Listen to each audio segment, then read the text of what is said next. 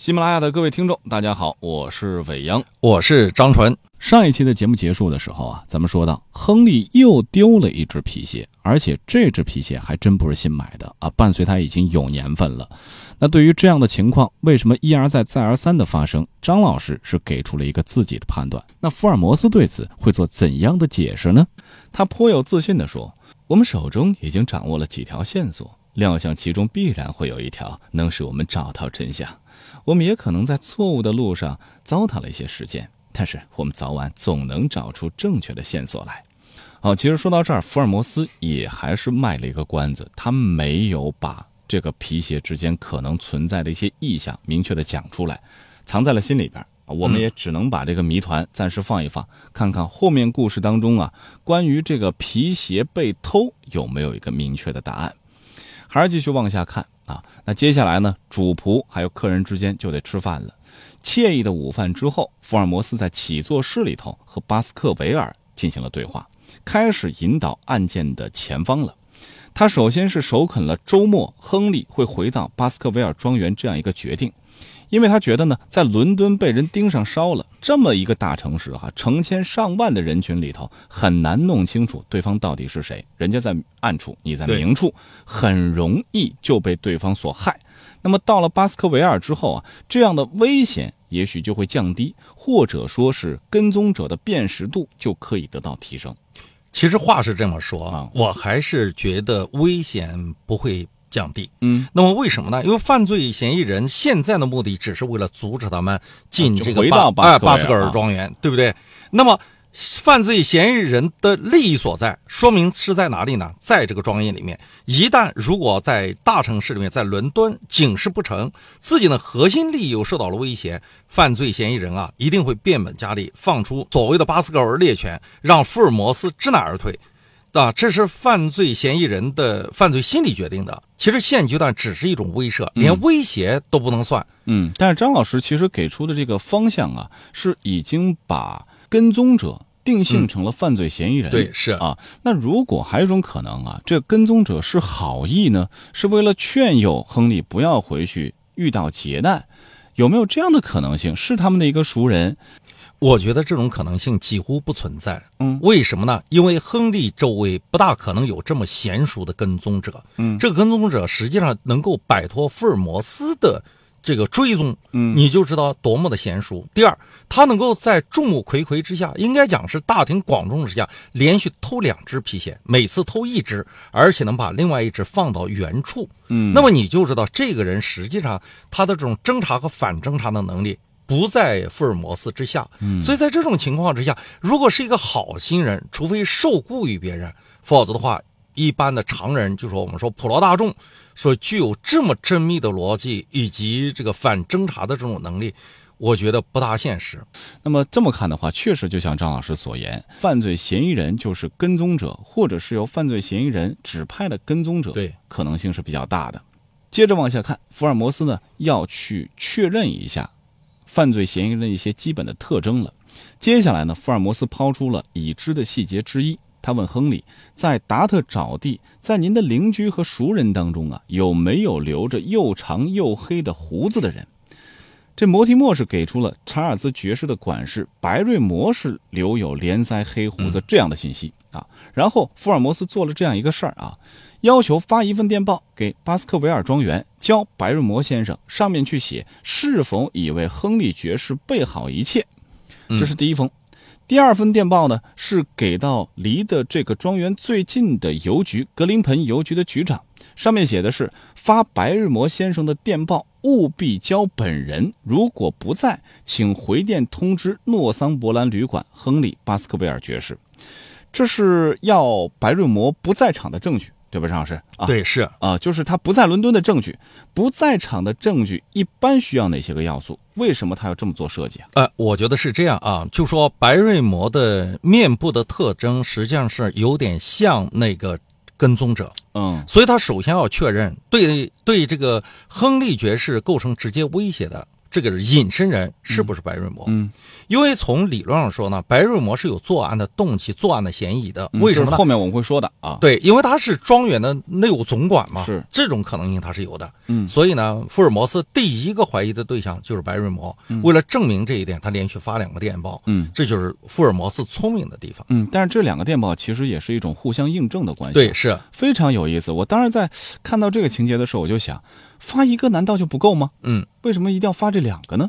一个呢，就是说他本人收到了没有？嗯，第二是邮局你亲自送到了没有？双保险双保险。啊，也就是说，如果一个环节啊被掩饰了，嗯就说第二个环节依然会揭露他事实的真相，嗯因为他是总管。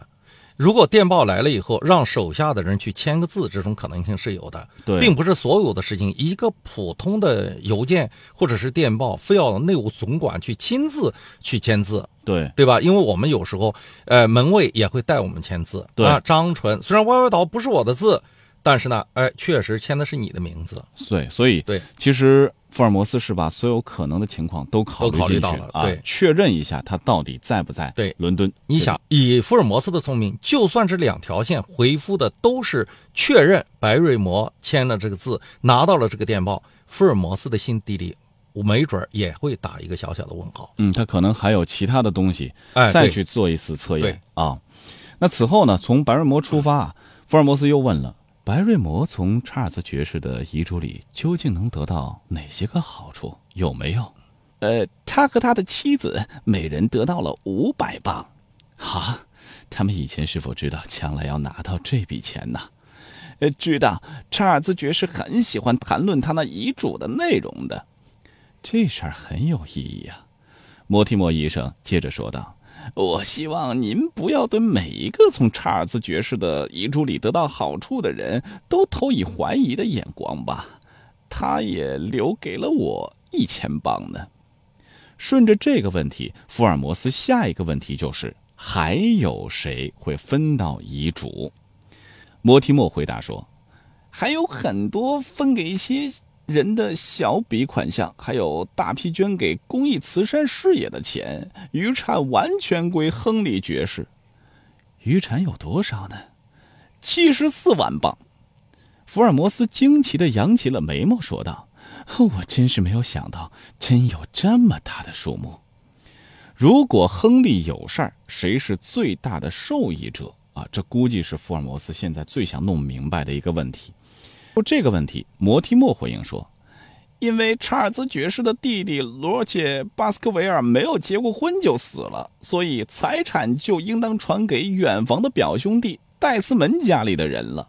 詹姆士·戴斯门是威斯摩兰地方的一位年长的牧师。”他是个态度庄重可敬的人，过着纯洁的生活。我还记得他拒绝从查尔斯爵士那里接收任何产业，虽然查尔斯爵士曾强其接受。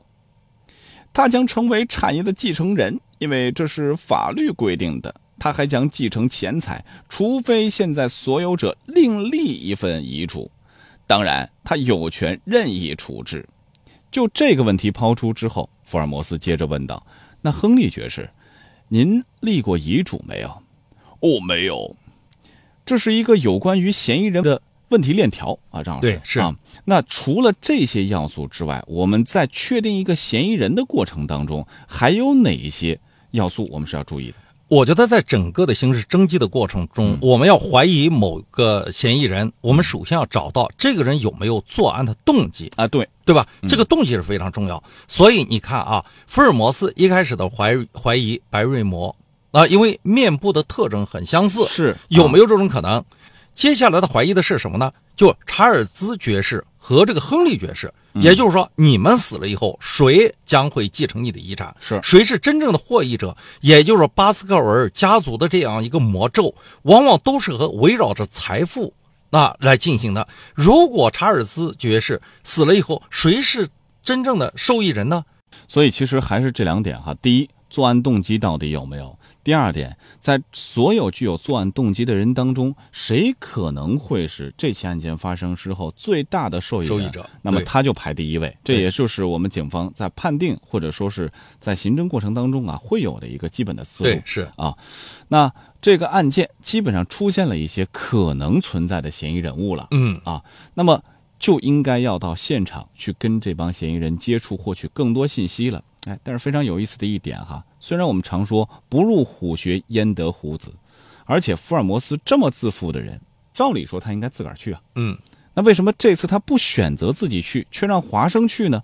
理由很有意思啊。福尔摩斯这么回应的，他说：“如果事情到了发生危机的程度的时候，我一定尽可能亲自出马。但是您可以了解到，我有着接受广泛咨询的业务和经常来自各方面的请求。如果让我无限期的离开伦敦， 那是不可能的。目前就有一位英格兰的极为可敬的人物正在受人威胁和污蔑，而只有我才能制止这件后果严重的诽谤。您可以看得出来，现在叫我到达特找地去是件多么不可能的事情。呃，我想插一句，这个位置其实是福尔摩斯的一种托词。嗯，那么，在巴斯克维尔庄园的这种谋杀案和一个诽谤案，孰重孰轻，其实福尔摩斯心底里是知道的。是啊，但是呢，他可能出于什么呢？出于对案件的整个的发生、发展，呃，以及到最后摊牌的这个过程的把握，他觉得现阶段可能只是在发生的阶段，嗯就人还没到巴斯克尔庄园，去了以后还有一个发酵、慢慢持续的发展、发酵的这样一个过程。他所以讲说还没有到那种发生危机的程度，所以现阶段我去了以后没啥用。我觉得这个可能是他主要的原因。还有一个最重要的原因是什么呢？就是说现阶段我们在伦敦看到的诸多的谜团没有被揭开，嗯而只有在伦敦啊，我才能够破这些，嗯，破解这些谜团。嗯那比如说，跟踪的人到底是谁？这两只丢掉的靴子到底到哪里去了？那么这个匿名信那张报纸上面到底能不能找到？是在哪个宾馆旅社找到的？是等等，放出去这么多的线索没有收回来，他现在贸然的过去以后的话，这面线索就没有了。我估计福尔摩斯还有类似这样的考虑，嗯是啊就时间节点，是不同的时期有不同的节是点。这个阶段，他觉得要在伦敦养养线索，同时再等等这个事件的发酵啊，对所以他选择暂时做一个场外指导。但是呢，我们会发现，在福尔摩斯推荐华生去的时候，华生是满心欢喜的。对，啊，此前我们在讲到华生，在遇到有一些诡异事情的时候，因为他从战场上下来，他也是会有恐惧心理的。对，而且这次又是一个如此神奇或者让人觉得惊悚的这个传嗯说，怎么华生这次那么愿意去到现场？啊我们要看一个人的发展的这样一个过程。一开始的时候，华生是小荷才露前尖尖尖角，是是，其实呢，连尖尖角都不算。嗯，他一开始他还非常恐惧，呃对，呃就是接侯下来波那个案件对，的时候，霍伯那对个吧嗯案件的时候嘛。后来慢慢慢到了四个签名的时候，你还记得，就说华生已经能够运用这个福尔摩斯的方法来分析案情了。嗯，那么到了巴斯克尔猎犬的一开始的时候，其实华生自自己就可以根据现有的线索来进行逻辑推演了，是而且洋洋而自得。虽然是分析错了，但是呢，你知道他实际上有了这种独立的分析的能力。就跃跃欲试哈，特别想自己小试一下牛刀，是不是？哎你想想，我们做徒弟时候不也是这样吗？ 对吧？一开始崇拜啊，感觉到自己的师傅很了不得。嗯那过了三个月以后，心里想，哎呀，不过尔尔，对吧？你只是一个。中中中专毕业生，比如说啊，我是本科，而且名牌大学，就觉得他理论素养不够，觉得他的经验呐、表述等等各方面都不行，但是我估计华生现在这个心态是没有的。这个还不敢。对，但是确实想自己独立去尝试一下，对有没有是能力破解一些是事情啊？那你想，作为华生来讲，如果能够独立破案，对他这个信心是一次大大的提振。嗯，但是如果破不了呢，一切功劳归自己，一切挫折挫败那都归福尔摩斯。啊 还还还有对，还有一个给他在托托底底的的，，对 啊我想的这种好事，哟，我也往前冲啊，反正我没滋儿。好啊，这个到目前为止哈，华生是愿意冲在前面，先去对小试牛刀。福尔摩斯留在伦敦，继续等待事件发酵。那么，正在他们商量定这个方案要告辞的时候，又一件特别奇怪的事情发生了。其实刚才张老师已经露出了那么一点细节哈，说巴斯克维尔爵士突然发出了胜利的欢呼，并且冲向了屋角，由橱柜下面拖出一只棕色的长筒皮鞋来。希洛克·福尔摩斯看到之后说了这么一段话：“但愿咱们所有的困难都像这件事儿一样消失掉。”但是摩提莫医生和巴斯克维尔说，之前都找遍了啊，而且还找了这位德国侍者，就他们的另外一位对旅店的仆人啊。对这仆人也是一一脑门子官司哈。他说他上上下下全都看过，就是找不到，怎么这个时候又出现了？